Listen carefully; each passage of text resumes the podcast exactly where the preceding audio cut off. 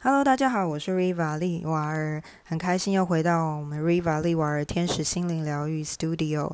首先，先跟各位自我介绍一下，我是 Riva 利瓦尔。平常的服务有包含占卜咨询，以及课程讲座，还有桌游活动等等，以及一些异业合作结盟。那占卜咨询部分，擅长的牌卡有大天使神谕卡、真爱卡、塔罗。以及玛雅历的天赋解说，还有生命灵数这一类等等。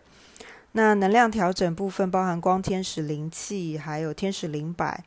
那课程呢部分包含大天使神谕卡、光天使灵气，以及真爱卡的桌游活动。这一些都是我平常比较常在做的服务。那目前啊，都会是以线上的活动以及占卜咨询课程授课为主。好，自我介绍结束了。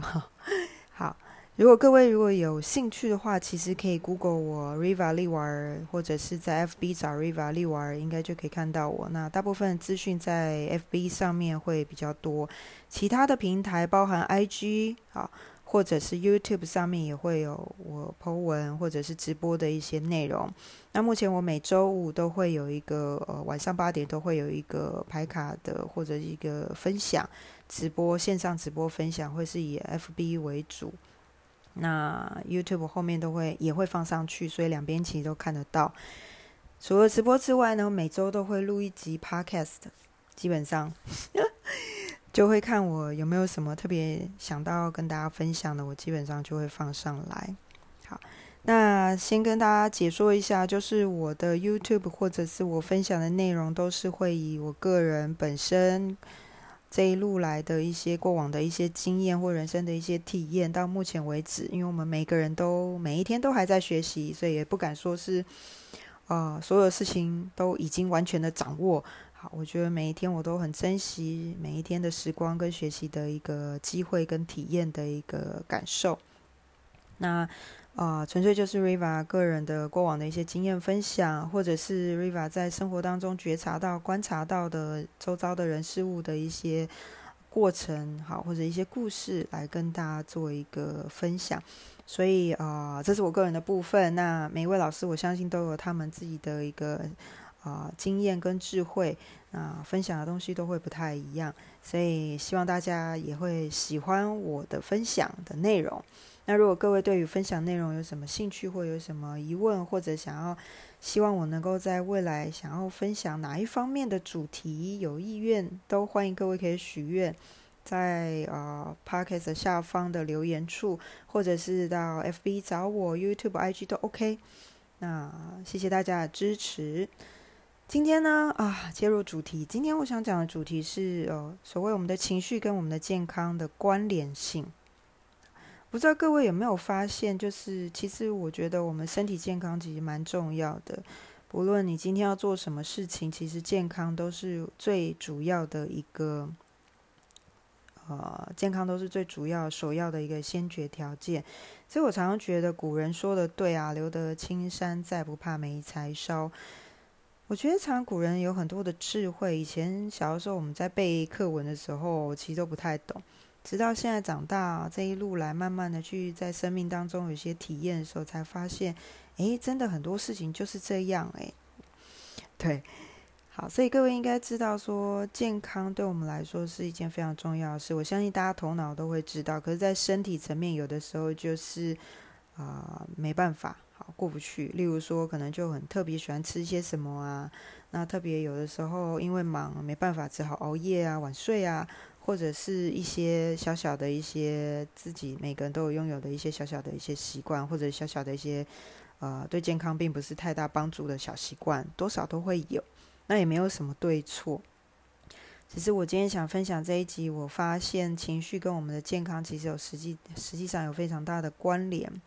那当然，我在分享我以下的内容的时候，也是跟各位提醒一下。不论现在的你身心灵状态是什么，还是希望大家能够好好珍惜每一天，然后开心过好每一天之外，如果各位觉得在身体上面还是有一些不太舒服或不对劲的地方，那还是建议各位寻找专业的啊医疗团队去做一个检查，或者是去做一个了解。那 Riva 这边分享的纯粹就是以我们可以说是灵性角度，或者是。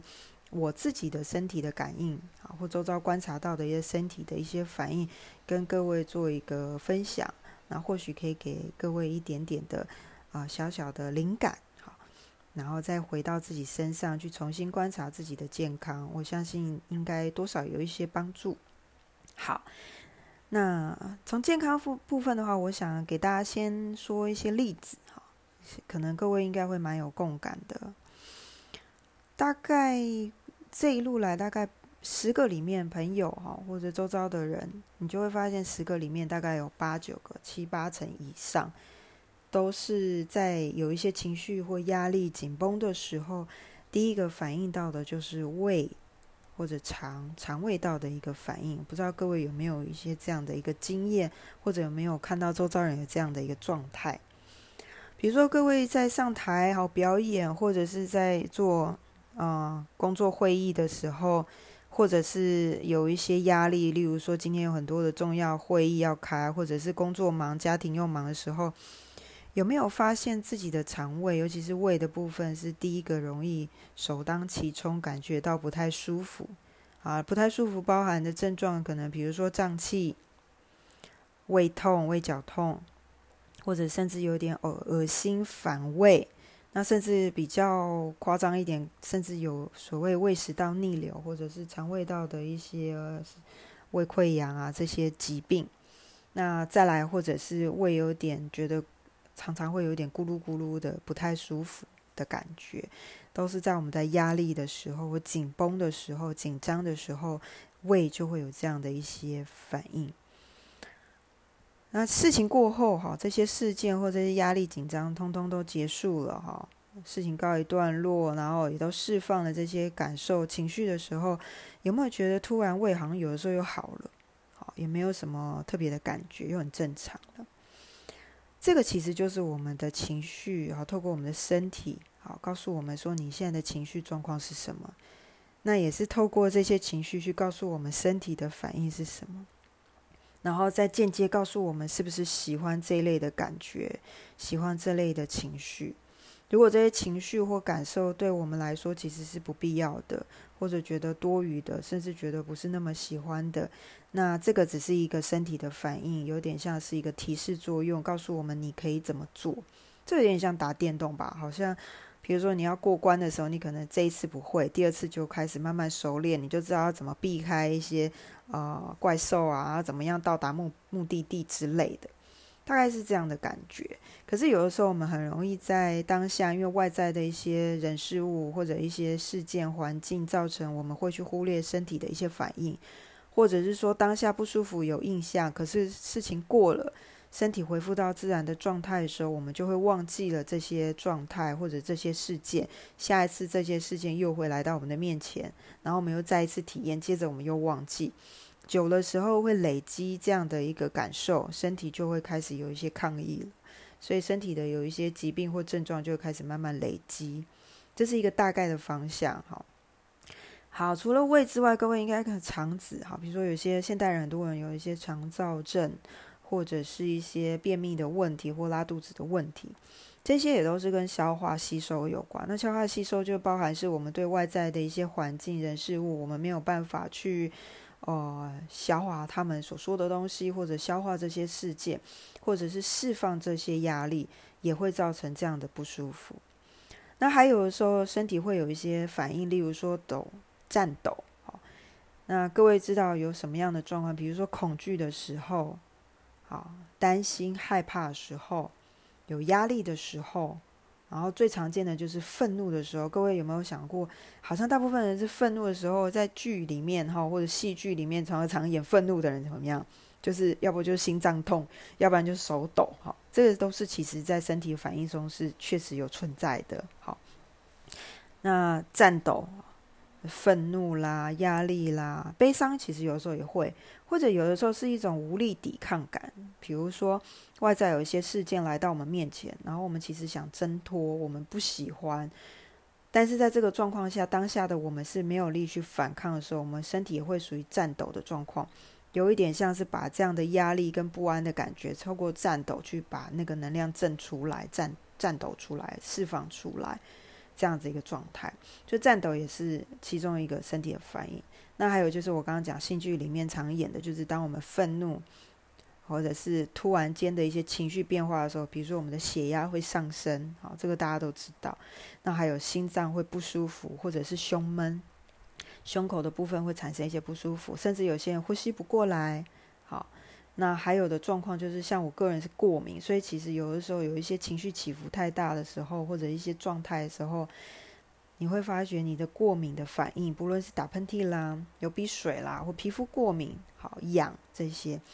就会开始有一些很强烈的一个反抗或反应，这些都是身体在告诉我们说，这些情绪其实对身体是造成一些不好的影响，甚至不是健康的。会希望我们警觉到这件事，有点像是亮红灯，我一我一告诉你说，诶，这些状态是对身体不好的，你可能要尽快的去做一个看是怎么处理或调整。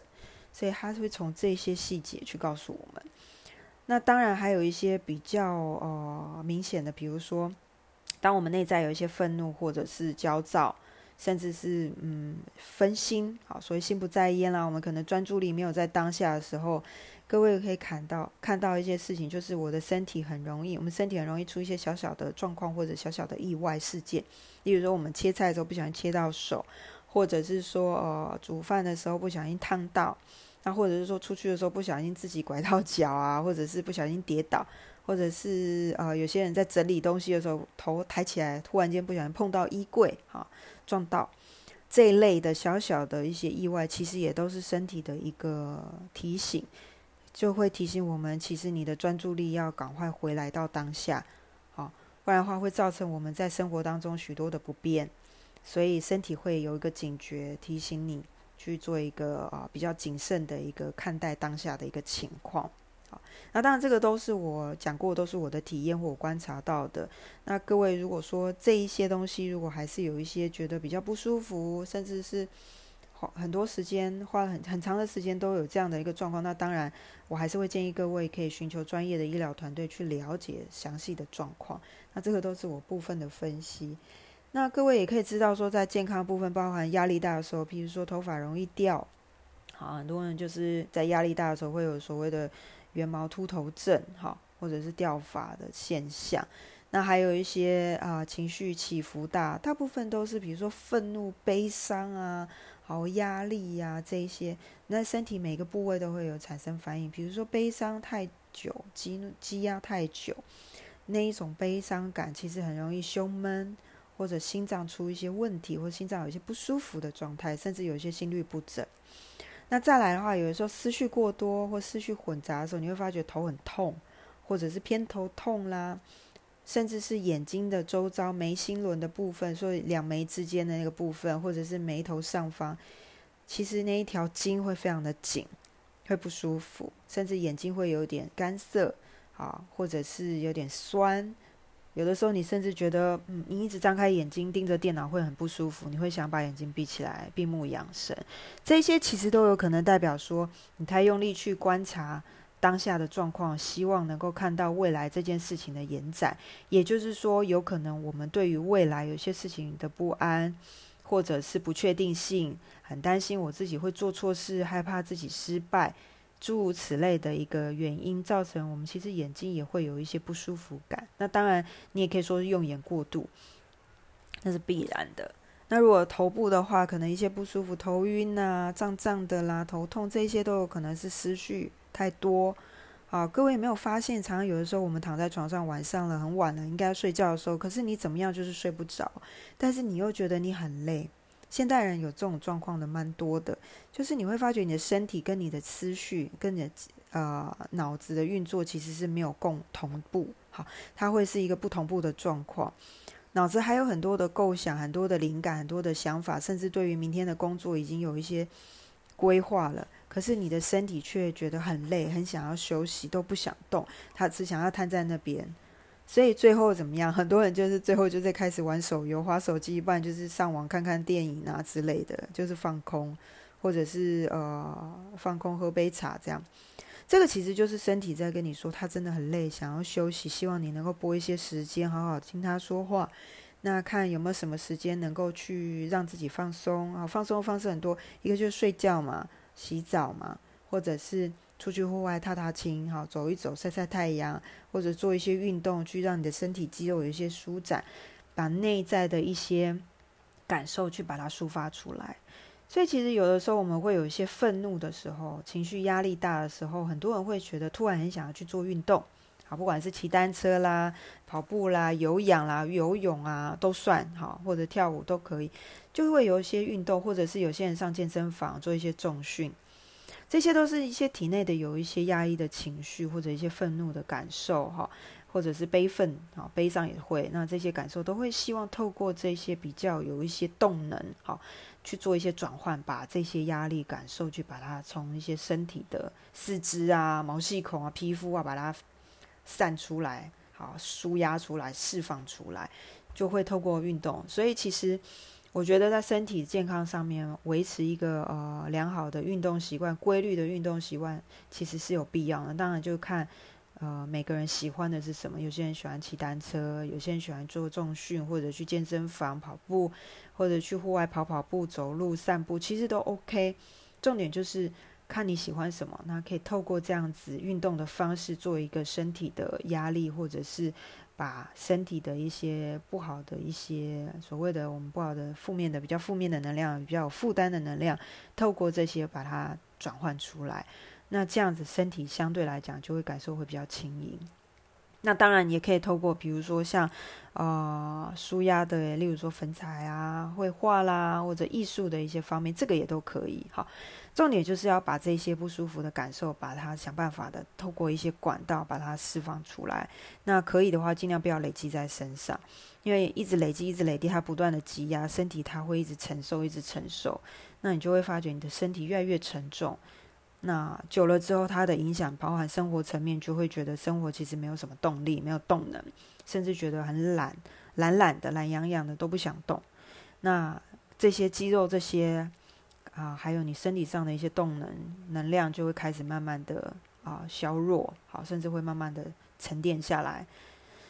因为觉得感觉上你好像不太需要动力的感觉，那你就会觉得日复一日，就一种一种循环，那种无力感就会一直不断的扩大。那会从这个地方开始，那这样的情绪就会一直不断的来，就会又是有压力，又有负担，又不安，又恐惧，甚至愤怒、悲伤的这些东西就一直不断的存在。它会透过我们身体，它会记忆，就一直记下来，一直记下来。所以可以的话，就是释放掉。那当然，静心也是一个很好的方式哈。前几节我有讲过是呃净化方式，其实那些都可以用静心啦，好冲澡啦、泡泡澡啦、泡汤，这个都不错。那静心的话，其实重点是。很多人静心很很容易产生的是脑子还在空还在转，他没有放空。那这样的静心效果其实意义也不大，还不如去外面动一动。那静心的时候，其实基本是希望脑子是放空的状态，然后身体是放松的状态，这样子一个状态去做一个循环，然后放轻松，让自己沉浸在当下。有的时候，我们当身体累积了很多的压力跟负担的时候，在这一段静心的过程，短短的几分钟、几秒钟。有些朋友就会反映，他会很想睡觉。那如果真的想睡觉，就去睡没有关系，因为代表你的身体跟你的身心灵其实都是需要放松、睡觉、休息的，那就去休息。所以有些人如果不确定，他怕他睡着，你可以考虑就是坐在椅子上或躺在床上，先简单的好睡觉前花十分钟、五分钟的时间躺在床上放轻松，然后放轻松的时候，其实也不需要去想什么，你就开始。慢慢的放松你的呼吸，那可能一下子就入睡了。那这样也可以帮助一些比较容易呃浅眠或者失眠的朋友，他其实在这样的过程很容易就能够养成一个比较良好的一个睡眠的习惯跟品质也会提高。我觉得这个方式也还不错，提供给大家。那再来还有什么状况呢？比如说四肢。身体的四肢其实也会有一些不舒服的感受，比如说我们身上其实说关节啦，会有点紧紧的，会卡卡的，或者有点不听使唤、不灵光，好，即便说还没有退化，有些人也会这样子，或者是脚踝啊，其实感觉没有力，好，或者有时候我们水肿，这些其实都跟我们情绪有的时候也是会有一些关联。例如说，呃，关节的部分哈，其实我有点紧绷哈，没有那么大的弹性，或者骨骼上面哈，牙齿这些都有可能代表说，我们对于很多事情都已经有点僵化。对于很多生人事物的一些观念会有一点固态化，固态化，或者是所谓我们称之为有一个框架在，也就是说，什么事情我不可以做，那我就绝对不会去碰它，我觉得这样就是不好的。然后或者是什么事情就一定是好的，对很多事情会变成是二分法，好，不是黑就是白，好，不是对就是错。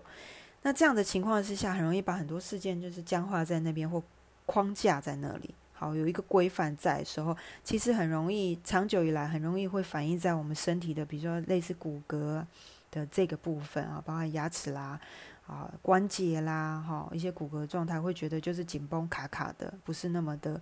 呃流畅。那有时候还会有点抽筋，好抽筋的话，其实也是脉络的不畅通，所以就代表说有些东西我们在身体里面某一些部分。啊，气血不是那么循环，也会有一点这样的影响。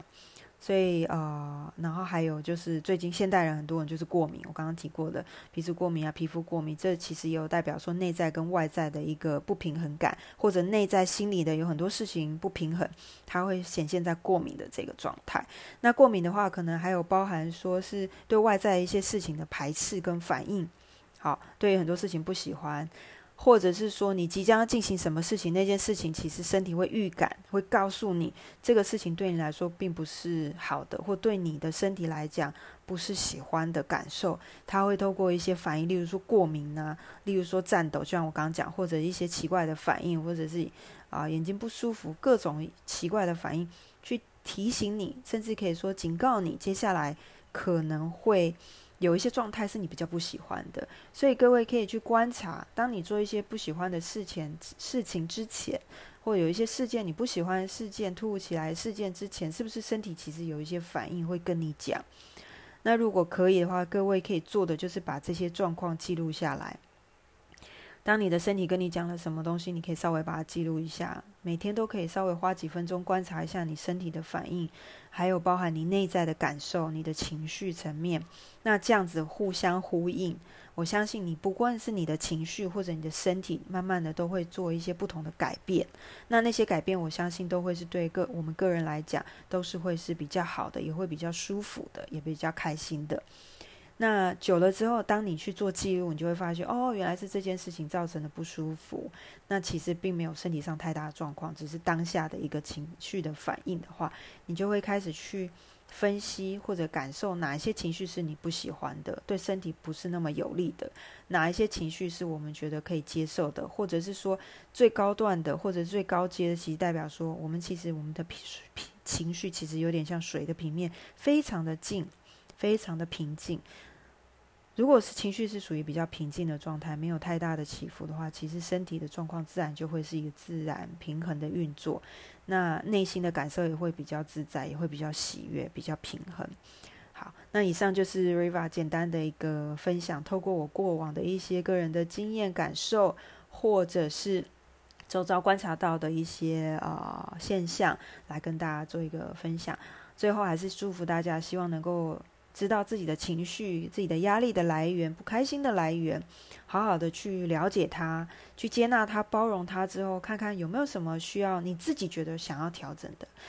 没有调整也没有关系，没有对错。那如果有想调整的话，那刚好透过你自己的观察，观察到的自己、认识的自己，就可以慢慢的循序渐进的把这些你自己觉得当下已经不太需要的状态，包含是情绪感受。你可以慢慢去释放的话，我相信对各位的身心灵的平衡，包含自己的健康，还有情绪的平衡，还有生活周遭很多的事情，